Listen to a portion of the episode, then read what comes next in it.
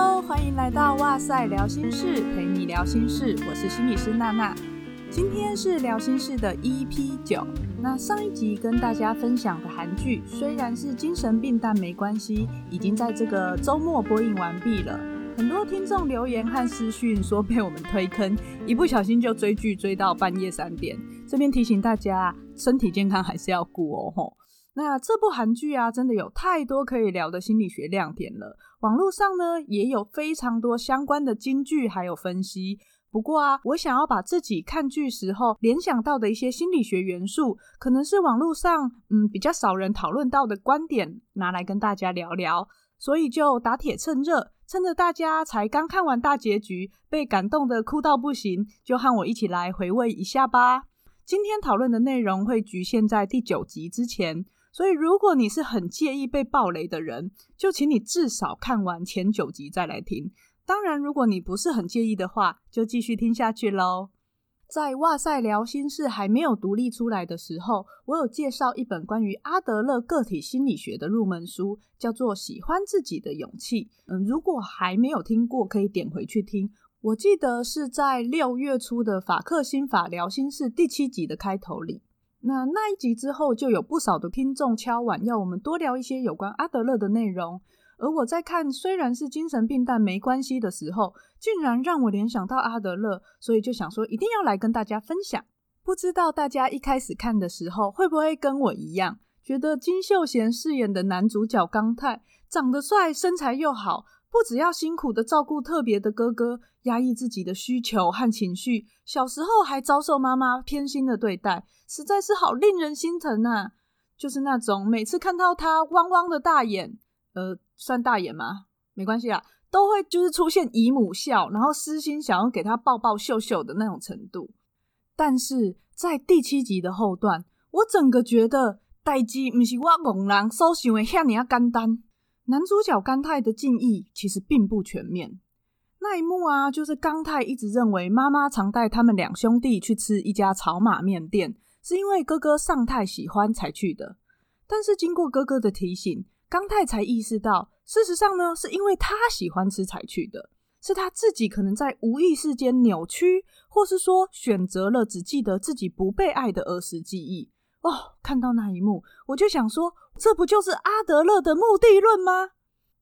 那先简单介绍一下心理学家阿德勒所提出的目的论。他认为人的行为都是有目的的，原因其实是后来再附加上去的。什么意思呢？呃，我以童年时期有遭遇过不幸的人来举例好了。有些人会觉得自己现在过得那么辛苦，都是因为小时候缺乏父母的爱。或是遭受忽略或不当的对待，这种觉得因为过去发生的事，呃，过去的阴影，害得自己现在过得那么辛苦的思考方式，叫做原因论或是决定论，也就是认为过去的经验已经决定了自己的人生，现在的困境是一种无法改变的事实。但真的是这样吗？阿德勒就不这么认为。例如，有些人童年曾经遭遇过父母的不当对待，他可能反而学会或理解用同样的方式对待自己的孩子会造成伤害，所以他反而更努力的去学习适当的亲职教养，更爱他的孩子之类的，不让孩子承受他所承受过的痛苦。但也有一些人反而是觉得自己经历过这些痛苦，也都克服了啊，所以还是承袭了原生家庭的教养方式。认为自己的孩子应该也要想办法克服才对。如果说真的过去经验就决定了一个人的人生，那为什么会有上述那两种的差异呢？阿德勒认为，关键点在于你赋予了这个经验什么样的意义。尽管有相同的痛苦经验，只要你赋予的意义不同，那这个世界就会看起来不一样，你也会采取不一样的行动。这就是目的论和决定论不一样的地方。而这个赋予意义，或者你要说是对过去经验的解读，就会涉及了记忆的选择性。举个简单的例子来说好了，有一个人，呃，叫小赛，他小时候呢，走在路上遇到一只野狗，然后莫名其妙就被狗咬了，记忆也就断在这里。长大以后呢，他除了很怕狗以外，如果别人要揪他尝试什么新鲜事，他都会拒绝，也不喜欢跟别人有太多的互动。他的理由是啊，自从发生被狗咬的那件事以后，我就觉得这个世界充满了危险。可是呢，过了一段时间，他喜欢上一位女孩，因为太喜欢了，所以硬着头皮跟女孩出席了一些聚会，发现身边的人其实都蛮友善的。他开始想，嗯，这个世界好像也没有那么恐怖嘛，身边也不全是坏人，好像没有我想的那么可怕。就在这个 moment，他突然想起了被狗咬事件的后续。那时候其实有出现一位路人阿伯。帮他赶走了野狗，安慰正在哭哭的小赛，还骑车载他到附近的医院急诊。以目的论来说的话，小赛呢，可能是因为觉得人际关系很麻烦，而从无数个过去记忆当中挑选出被狗咬的这一段，并且赋予了这个世界很危险的意义，以便呢可以达到他自己不想和别人扯上关系的这个目的。但同样是被狗咬的经验。如果加上后面阿北的那一段，解读起来就完全不一样了。所以阿德勒才会认为人的行为都是有目的的，原因其实是后来再附加上去的。回到虽然是精神病但没关系这部戏，男主角刚太一直以来都承担着照顾自闭症哥哥的责任和压力，也长期压抑自己的欲望和情绪。虽然戴着微笑的面具，但眼神却总是很哀伤。在片中穿插了很多刚太的儿时记忆，记忆中的妈妈注意力和关爱总是只放在有自闭症的哥哥身上。我印象最深刻的是在第四集的开头，夜深了，两兄弟正在睡觉。那一天，我猜，嗯，应该是爸爸的忌日吧。妈妈在祭桌前喝酒，并且喃喃自语。这时候，刚太被吵醒了，妈妈赶快过去抱着他，又亲亲他说。哎呦，我的乖儿子醒啦！刚太也很沉浸在妈妈温暖的怀抱中，一脸幸福的样子。接着妈妈就说：“啊，刚太呀，你一辈子都要陪着哥哥哦，妈妈会负责养育你们，你只要保护他、照顾他就行了，知道吗？”刚太凝视着妈妈，然后轻轻的点了点头，表示他知道了。妈妈也再次把他抱入怀中，作为回应。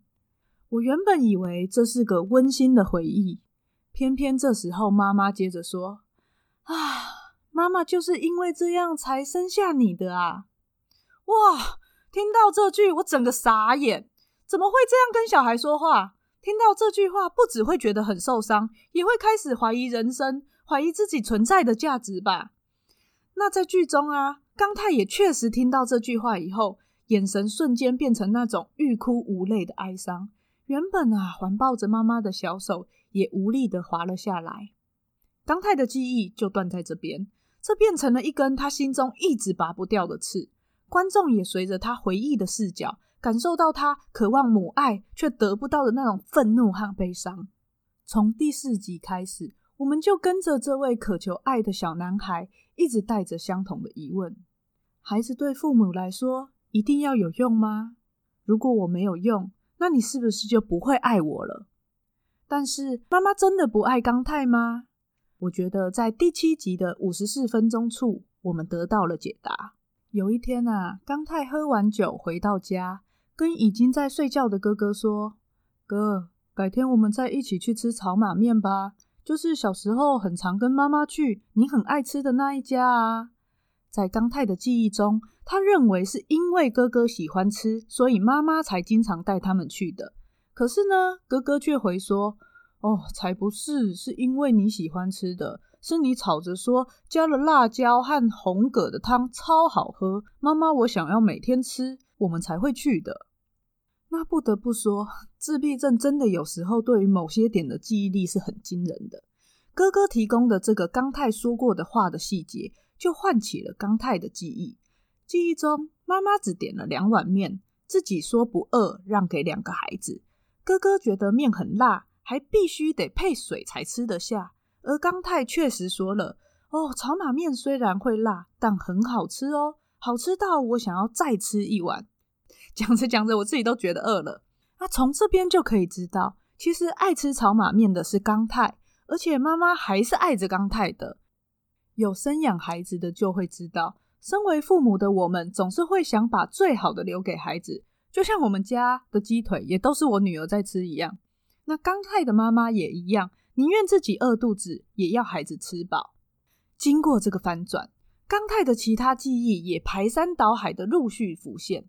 记忆中，他们吃完炒马面以后下着大雨，于是母子三人共撑一把伞。可是伞面太小了，刚太的外侧手臂都被雨淋得湿哒哒的。可是妈妈好像只顾着哥哥，完全没有注意到他。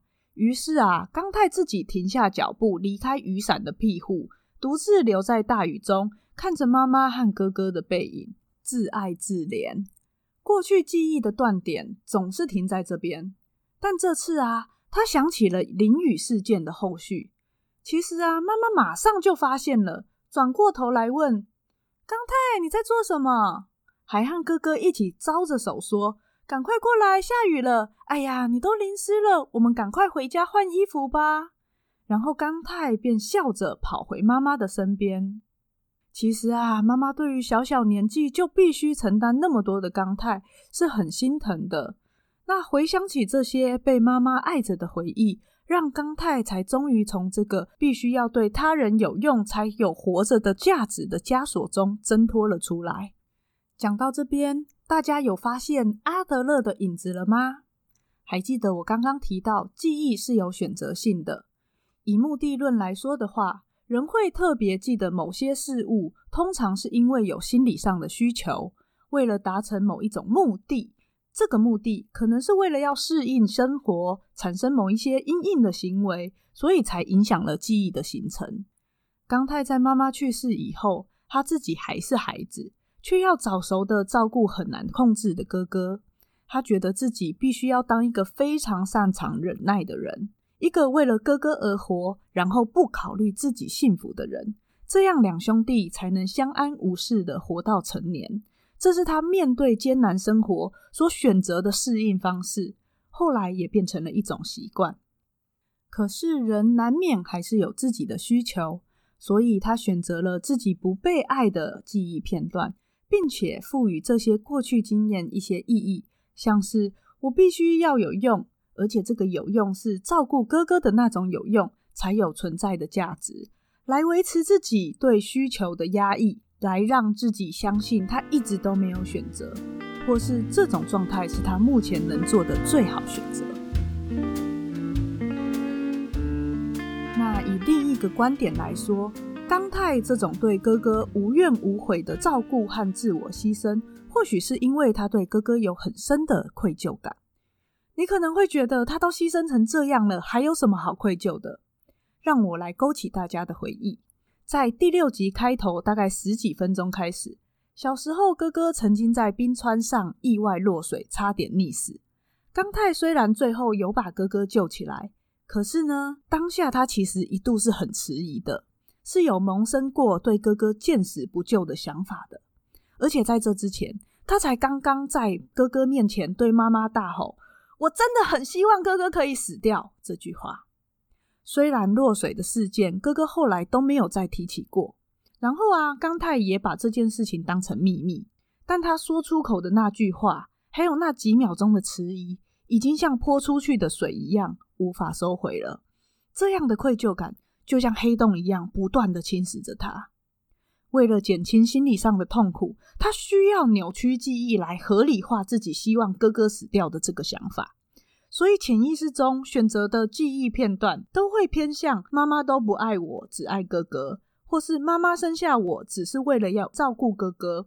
他才能说服自己，是因为这些过去经验的原因，自己好痛苦，才会希望哥哥死掉的。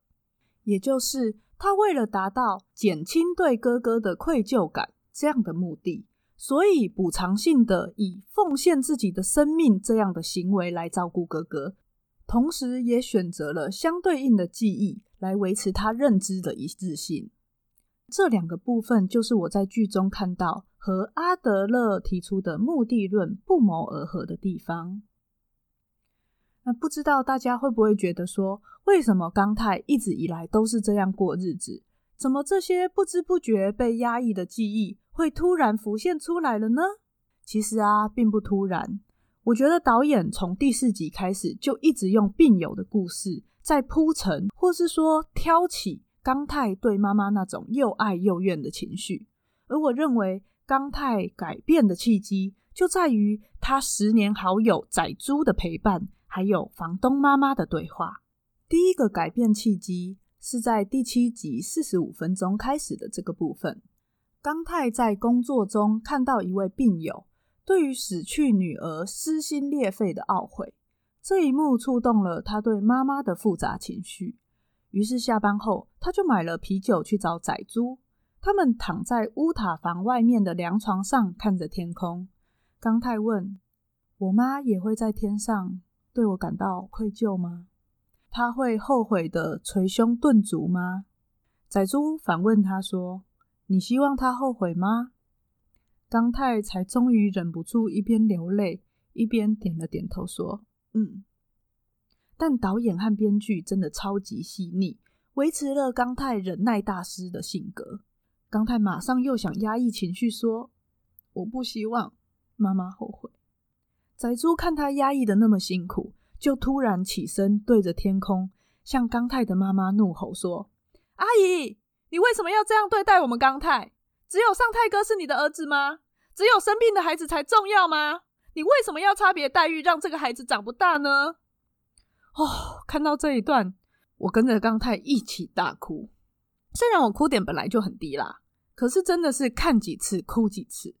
有一个人能够理解你，把你心里想说的但不敢说、不能说，或是不知道怎么说的话说出来，这是多么温柔的承接啊！好像梗在喉咙里的刺被拔了出来，压在胸口的大石头被移开了。这也让我联想到我以前还在癌症中心的时候，嗯，有时候会提到四道人生的概念。嗯，四道人生指的就是道谢、道爱。道歉和道别这四个人生的课题，有时候我们会希望个案能够在意识清楚，然后非临终的时候，就有机会回顾一生，尝试化解恩怨情仇，放下遗憾，来达到生死两相安这样子。后来啊，我在精神科工作，也常常会遇到有重要他人去世的个案来咨商，我们会一起整理他和逝者的关系，他对逝者的想法和感受等等的。但不知道是不是我们文化中死者为大的这个概念影响，通常啊，道谢、道爱、道歉和道别都还算容易说得出口，却很少人主动谈及自己对逝者生气或埋怨或自己觉得委屈的部分。我记得曾经有一位亲力亲为照顾生病妻子十年的爷爷，在妻子离开以后，他顿失生活重心，然后延迟的这个哀痛反应。就转化成了忧郁症。有一次啊，我们在会谈的后段，他拿出了一封手写给妻子的信，想要念给我听。那我静静的听着他信中对妻子表露无遗的爱、感激和抱歉。可是念着念着，他突然卡住了，然后安静了很久。我看着他，闭上双眼，吞了吞口水，吸了吸鼻子。然后像是用尽了全身的力气，才沙哑的吐出了几个字，一边颤抖的说：“你为什么要丢下我先走？”说完这句话，爷爷的眼泪就溃堤了。一边说着“我想到你那么狠心，就觉得好生气”，一边搭配着是他不能自己的哭泣。但经过那一次以后，爷爷把自己的委屈，还有对奶奶离开的生气吐露出来，他的状况慢慢进步，也改善了。举这个例子是想跟大家分享，所有的情绪，不管是正向的、负向的，都需要被看到、被接纳。刚太的情绪因为被看到、被接纳了，才得以疏通，才有机会继续前进、继续长大。那回来谈第二个改变契机，就是房东。太太和刚太的对话，房东妈妈适时出现，她没有否定刚太的痛苦，而是说：“啊，全天下的母亲都是罪人呐、啊。”她举自身的例子，带刚太从另一个角度体谅妈妈。刚太也理解到，那个年代妈妈要独立抚养两个儿子，而且哥哥又是比较特别的，那是多么辛苦又使人茫然的事啊！房东妈妈没有以一个长辈之姿要刚太原谅他的母亲，只是想告诉他现实生活的无奈。当父母的也有自己的限制和困难。有时候啊，个案在跟我聊到对于原生家庭的怨恨的时候，常常也会说我没有办法原谅。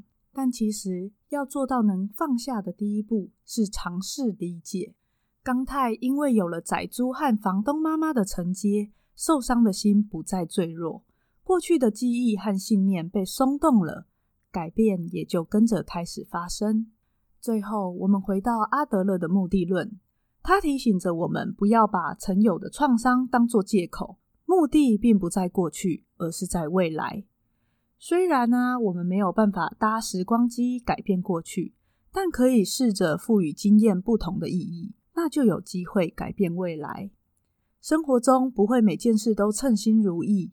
推荐大家，每当自己觉得被困住，想要改变现况的时候，也可以问问自己想要做什么，想要变成什么样子，借此在辛苦的人生当中选择和决定自己要如何度过。今天的哇塞聊心事就陪你聊心事到这边，嗯、希望这种轻松聊剧又有心理学的分享，大家会喜欢。好啦，其实今天的内容好像没有到很轻松。不过，如果你觉得我们内容还不错，欢迎分享推荐给你身边的亲朋好友，订阅《哇塞心理学》。如果有任何想法或回馈，欢迎私讯或留言给我们。那也希望可以给我们一些五星的评价支持，还有吹捧哦。我们下次见，拜拜。